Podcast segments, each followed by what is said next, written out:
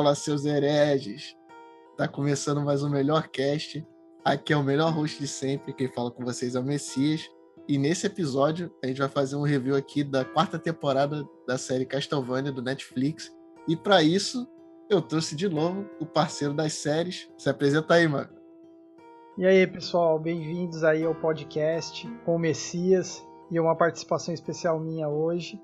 E a gente vai falar sobre a série do Castlevania, que estreou agora na Netflix, a quarta temporada. Tá com uma qualidade muito boa no Castlevania, agora trouxe um pouco mais do que tá acontecendo dentro da série. Ela começa de uma maneira bem peculiar, mostra o Trevor e a Saifa desolados com a trajetória da jornada deles, que vem sendo ladeira abaixo, girando em lutas muito sem sentido, e eles entendem isso e muita coisa dando errada. E eles não vêm tendo muito tempo para curtir as vitórias deles. Eles estão tendo que praticamente enxugar gelo. Muitos grupos de simpatizantes do Dráculas e vampiros vem tentando ressuscitar o Drácula. E essa quarta temporada, ela gira muito em torno disso, do trabalho que o pessoal tá tendo para tentar ressuscitar o Drácula. Exatamente, Rafael. O grande panorama aí é o pessoal que quer ressuscitar o Drácula, o pessoal que tá tentando dominar o vácuo deixado pela ausência do, do Drácula, como é que tá a situação né, dos mestres das forjas, do Isaac, que ele tá viajando na Europa. Ele tá numa jornada de autoconhecimento e ele vai evoluindo conforme essa jornada. Ele começa com alguns objetivos, com algumas ideias, mas conforme ele vai viajando, vai conhecendo lugares, interagindo com certas pessoas e criaturas da noite, ele vai mudando a forma de ver o mundo. E a grande facção que quer dominar o mundo agora é o Conselho das Irmãs Vampiras. Elas têm o plano, né, de colocar o Hector trabalhando de maneira escrava, fabricando criaturas da noite para elas, para assim elas terem um exército que vai botar frente para tentar dominar o mundo. É a ideia da Carmila ficar com o mundo inteiro sobre o poder dela. Antigamente, elas tinham uma ideia um pouco mais simplória de dominar uma parte um pouco maior que território delas, só que o poder subiu a cabeça da Carmila. Ela tá com uma ideia maluca de tentar conquistar o mundo inteiro. Exatamente. Ela viu a, a possibilidade, né, a oportunidade de dominar tudo e é muito bem justificado, cara, o porquê dela querer dominar tudo. Ela tem um vazio de propósito. Conta de como sempre foi, né? Elas foram oprimidas por serem mulheres antes e depois de serem vampiras mesmo, porque o mundo, meio mal, a aristocracia vampírica foi sempre escalada, sempre masculina, então elas não tinham um grande um grande papel, uma grande voz, né, naquela situação de poder. Elas foram galgando, elas foram crescendo, elas foram criando o espaço delas, mas o cara era o Drácula. Ponto. E quando o Drácula morre, o espaço fica aberto e a ambição dela vai na lua. É o infinito e além. É, o, quando o Drácula morre, ele deixa um vácuo de poder e, e um vácuo de poder sempre tem que ser preenchido por alguém. Exatamente. E, pô, outro personagem que ele só vem crescendo na série, ele é muito bem explorado nessa última temporada também, é o Saint Germain. Moleque, o Saint Germain, nessa temporada, meu amigo, tá next level. A história do Saint Germain, agora na quarta temporada, ele empenha toda a vontade dele em tentar resgatar o grande amor da vida dele, que está presa no corredor do infinito quando eles entraram pela primeira vez. A namorada dele ficou presa lá e ele conseguiu sair, mas depois ele não consegue voltar. Ele explica bastante disso na terceira temporada, mas fica bem implícito isso na quarta. A temporada mostra que ele está disposto a tudo para tirar o grande amor da vida dele de lá de dentro. Ele tem uma jornada análoga análoga, entre aspas, à jornada do Draco. Eles vêm de uma situação diferente, porque né, eles meio que se colocaram na situação e ele acabou né, sendo distanciado do amor da vida dele. Já o Drácula se permitiu amar a Lisa e o mundo tirou a Lisa dele. E a todo custo para ou vingar ou trazer essa pessoa de volta, né? que são as duas reações que cada um tem na sua jornada meio que no mesmo objetivo, o que é muito maneiro, cara. E uma parada que é sensacional, todas as cenas que tem o Corredor do Infinito, né, que são qualidade. Porra, os efeitos vai passando por várias dimensões e tem sempre uma porrada de referência que aparece no Corredor do Infinito, porque lá vale tudo. Então, tem coisa de alguns jogos da série que ainda não apareceram, entendeu? Alguns personagens em outras timelines. É muito bom, o efeito é muito bem feito. O jeito que eles botaram a distorção no som para parecer que não estivesse ecoando por várias timelines, como se fosse uma coisa fluida, que na hora que ele interage já não é a mesma coisa. É muito bem feito. Qualidade gráfica da, da série tá muito boa. Ela lembra o traço bastante das séries da DC e da Marvel, as séries animadas deles, e tá muito boa em parte gráfica, som, principalmente a parte de dublagem do Castlevania tá muito boa. Sim, cara, produção altíssimo nível, dublagem impecável, cara. A dublagem tá impecável. Os caras mandaram muito bem de novo. Eles trouxeram o mesmo cast, mas caraca, parece que nessa aqui todo mundo decolou, cara. Inclusive os personagens novos, né, como a Greta, que foi introduzido nessa temporada, todo mundo no ponto, sensacional. E nessa temporada eu acho que é que tem mais luta por episódio, quase todos têm algum tipo de confronto e todos eles estão em altíssimo nível. A animação tá ótima, os efeitos, as referências, a música que toca nas lutas com remixes, temas orquestrais das músicas do, do Castlevania. Cara, dá gosto de ver, cara. Você que é fã de Castlevania e não assistiu, você tá errado você tá errado. Você era pra ter assistido, mas se você não assistiu, vai lá, assiste. E, porra, tá muito bom, maluco. Tá muito bom. Tá bom mesmo. Eles dão um, um, clima muito bom pra ambientação da série animada. E eu achei legal eles voltarem pra Targovich, né? Que foi a cidade que assassinou a mulher do Drácula queimada, né?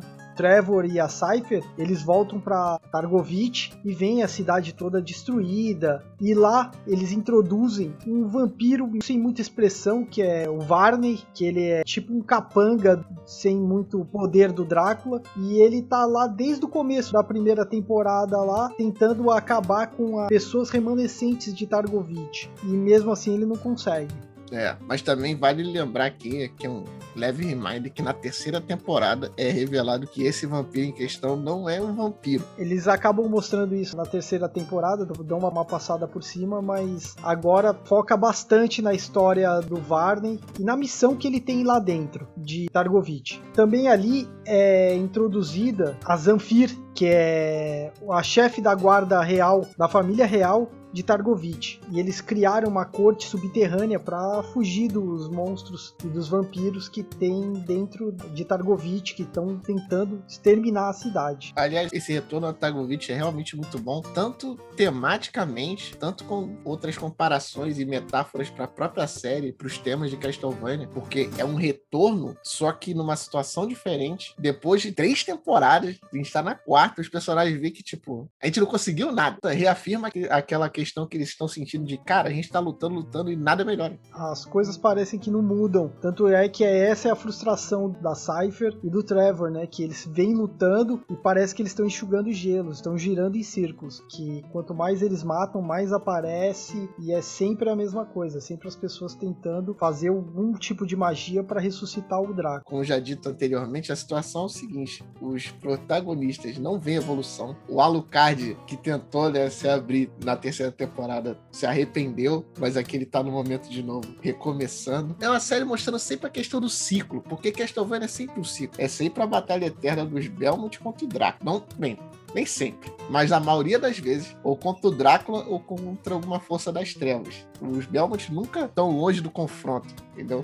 Faz parte do legado do original do Castlevania. Os Belmont vão estar sempre em oposição às forças das trevas e parece que elas nunca acabam. Eu gosto dessa da série abordar esse elemento tão importante dos jogos dessa forma e é feito com maestria. Eles adaptam muito bem a parte do jogo para animação. Eu acho que entre todas de jogos assim, Castlevania foi a adaptação mais bem feita que tem até hoje. E referente a jogos, eu acho que Castlevania é a melhor. Concordo, cara. Eu acho que assim, agora de cabeça não vai vir outra, mas Castlevania, provavelmente, se não é a melhor, é uma das melhores. Altíssimo nível respeita o material de origem, faz as referências certas, faz os arranjos das músicas nas horas certas, usa bem os personagens. Castlevania é qualidade. Também tem a introdução da, da Greta, né? A chefe protetora de uma aldeia que está a 30 quilômetros do castelo do Drácula, onde se encontra o Alucard. E mostra que ela é uma grande guerreira, que ela é uma líder nata dentro da comunidade de Danest. ela é a líder dos sobreviventes de Danesh e ela vê que a situação não tem jeito e ela apela pra cartada final. Cara, não tem mais o que fazer. Eu tenho que arriscar alguma coisa e ela arrisca pedir ajuda pro Alucard, pedir ajuda no castelo. Só que ela acha que é assim, não vai ter retorno nenhum. Mas o enviado chega lá morto mas chega, o cavalo chega. Aí o Alucard vê a situação, vê que o cara vê até que, tipo, morto, segurando o bilhete para ele e ele vai lá ajudar os caras. Em Daneste se encontra o San Germain, né? É o primeiro contato do San Germain com o Alucard. Como a aldeia ela tá sofrendo ataques em massa, eles decidem ir pro castelo do Alucard, que é uma fortificação mais, mais robusta, que aguenta um grande ataque sem uma grande força para repelir um ataque tão massivo como eles estavam tendo. E nisso, o Alucard vai contra né, os sobreviventes da Nest, ele conhece a Greta, ele se surpreende com, com, o caráter da Greta, de como ela lidera os sobreviventes e tal. E ele vai se afeiçoando a ela. E ali ele vai começando a também se afeiçoar às pessoas, conforme eles vão caminhando até o castelo e tal. E no caminho, obviamente, tem várias criaturas da noite, que tem mais cenas de luta muito boa. De novo, os caras mandando muito bem nas animações do Alucard, seja na, na espada mágica, nos movimentos de, de After Image que ele faz igual do jogo. Todos os detalhes das animações, dos golpes. Geniais, cara, geniais. Quando o Alucard mata o cara, desce lá de cima, o maluco cai atrás dele. Pô, é qualidade, cara, é qualidade. É uma referência ao boss de Symphony of the Night, que a gente mata assim, e aí tu desce do pulo e o cara cai. Cara, quem ama Castlevania vai reconhecer todos esses grandes momentos ali que os caras colocam que claramente os caras também adoram o sócio matigo. Eles fazem um fanservice muito bom, essa é a realidade. E também a gente tem o começo da batalha que o Isaac ataca o castelo da Carmila, faz um cerco e invade o, castelo da Carmila com as criaturas da noite dele. E a vontade que ele tem é de matar a Carmila, que ela traiu o Drácula, e matar o Hector, que também foi uma das pessoas que ajudou a trair o Drácula. Mas ao decorrer, ele acaba entendendo as razões do Hector, vendo que ele não foi nada mais do que um joguete, do que um, um fantoche na mão dos outros. E ele acaba desistindo até de matar o próprio Hector. E o Hector estava pronto para ser morto, que ele entendia também que a morte do Drácula trouxe muito mais prejuízos para os seres humanos. O vácuo do poder dele criou um problema muito maior e ele se sente culpado com isso. Exatamente, cara. Aliás, o Hector, essa temporada,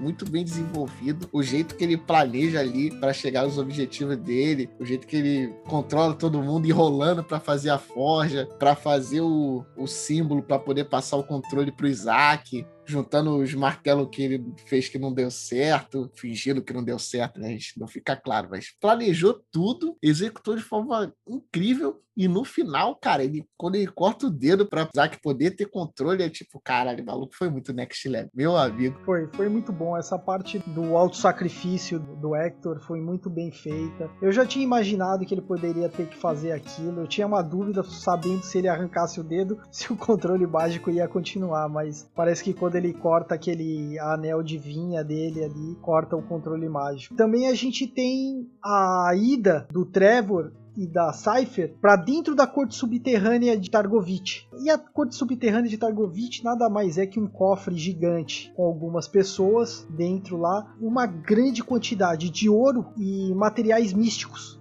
itens místicos. E lá o Trevor fica maravilhado com as coisas que ele vai achando, não e sim pelo ouro, mas ele acaba achando muitas armas lá, armas que ele só tinha visto em livros dos Belmonts. Fala de muitas coisas que ele viu no livro e tem muitas armas místicas ali, incríveis. Ele conta a história de algumas armas, ele conta a história daquela. Ah, seria uma...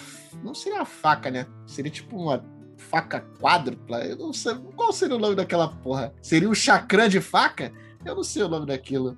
Parece um bumerangue com, com, com quatro asas, velho. Com quatro asas, vai é. aquela maneira. e mostra também o ataque dos vampiros contra o castelo do Alucard, depois que eles chegam com o sobrevivente de Danest, né? Eles montam tipo um acampamento na parte de fora do castelo do Drácula e eles começam a sofrer ataques vampíricos ali e é um grande ataque em massa e parece que daquilo ali ninguém vai sobreviver. E o Alucard lutando sempre com maestria, né? Não, Alucard, cara, nesse ano hard todas as lutas. Na moral mesmo, o maluco manda muito bem. O maluco é next level, cara. O maluco é next level. Não tem outra palavra para descrever o Alucard. Sensacional. E, cara, o que eu gosto disso, cara, é que é totalmente racional, cara. Não foi nenhuma forçação de barra. Os caras pediram ajuda pro inimigo, né, digamos assim, porque eles não tinham outra opção. O Alucard aceitou porque ele simpatizou, né, com o sacrifício que o cara fez para chegar e pedir essa ajuda para ele, deu a vida para pedir ajuda para ele. Então ele ajuda os caras, ele se afeiçoa às pessoas, eles vão pro castelo e no castelo é o lugar melhor para eles se protegerem e aí eles têm uma, um combate razoável que eles conseguem vencer o, o exército de criaturas da noite porque eles fazem um cerco, né? O castelo só tem uma entrada. Isso. O desfecho também é muito bom. A gente não vai comentar aqui do desfecho para dar pro pessoal assistir, mas o desfecho é de, é de uma genialidade incrível é muito bem construído, todos os caminhos levam àquele desfecho e ele é feito com bastante maestria. Eu gostei bastante da série, ela não decepcionou em nada, ela vem sendo uma série que eu venho acompanhando desde a primeira temporada e te falar, ela do primeiro até a quarta temporada, ela só, só foi crescendo, crescendo exponencialmente. Sim, concordo totalmente aí com a, com a sua avaliação. Ver a série aí tá com selo Next Level. Sim, Invincible é a melhor série de adaptação de quadrinho, de super-herói do momento. Essa é a melhor série de adaptação de jogos do momento. Uma melhor série do momento, ponto. É esse nível. O final é genial, a animação é pica, a música é foda, o momento a gente não vai falar, não vai descrever, nem vai estar tá rodando aqui, mas vale a pena, tem que ser visto e principalmente como todos os personagens convergem no final e é tudo muito bem resolvido, fica tudo bem explicado, não é nada forçado. O único lado ruim é que esse Castlevania acabou. Foi dito lá, teve algum problema com o escritor da série, ele fez algumas merdas aí e essa interação acabou. Mas vão ter outros Castlevanias como é no jogo. Provavelmente o próximo adaptação ou a próxima série do Castlevania seja acompanhando um outro Belmont numa outra timeline. Então isso, gente. Tá aí o veredito extremamente recomendada a série, selo Next Level. E esse cast vai ficando por aí, cara. Agradecer a todo mundo que ouviu, que assistiu, tá compartilhando. E não esquece, cara, segue o Melhor Cast no Insta, segue o Melhor Cast no Twitter, se inscreve no canal, põe o follow no, no Spotify. Se você tiver no Apple Podcast, põe o follow lá também, cara. Aqui a gente já venciou tudo, você só tem que clicar. Então faz a tua parte que o VC já fez a dele. E a gente vai ficando por aqui. Um abraço. Um abraço aí, pessoal. É sempre bom estar com vocês. Então, brigadão aí pelo feedback que vocês vão dando em mídias sociais aí pelo Melhor Cast e pelos comentários também. A gente fica bastante alegre dos comentários positivos que a gente vem tendo. E a gente está sempre tentando fazer um bom conteúdo para vocês. Exatamente. Aqui é só conteúdo next level. A gente melhora cada lançamento e todo lançamento é nível Messias de qualidade. E por esse episódio, a gente fica por aqui. Um abraço a todos e valeu!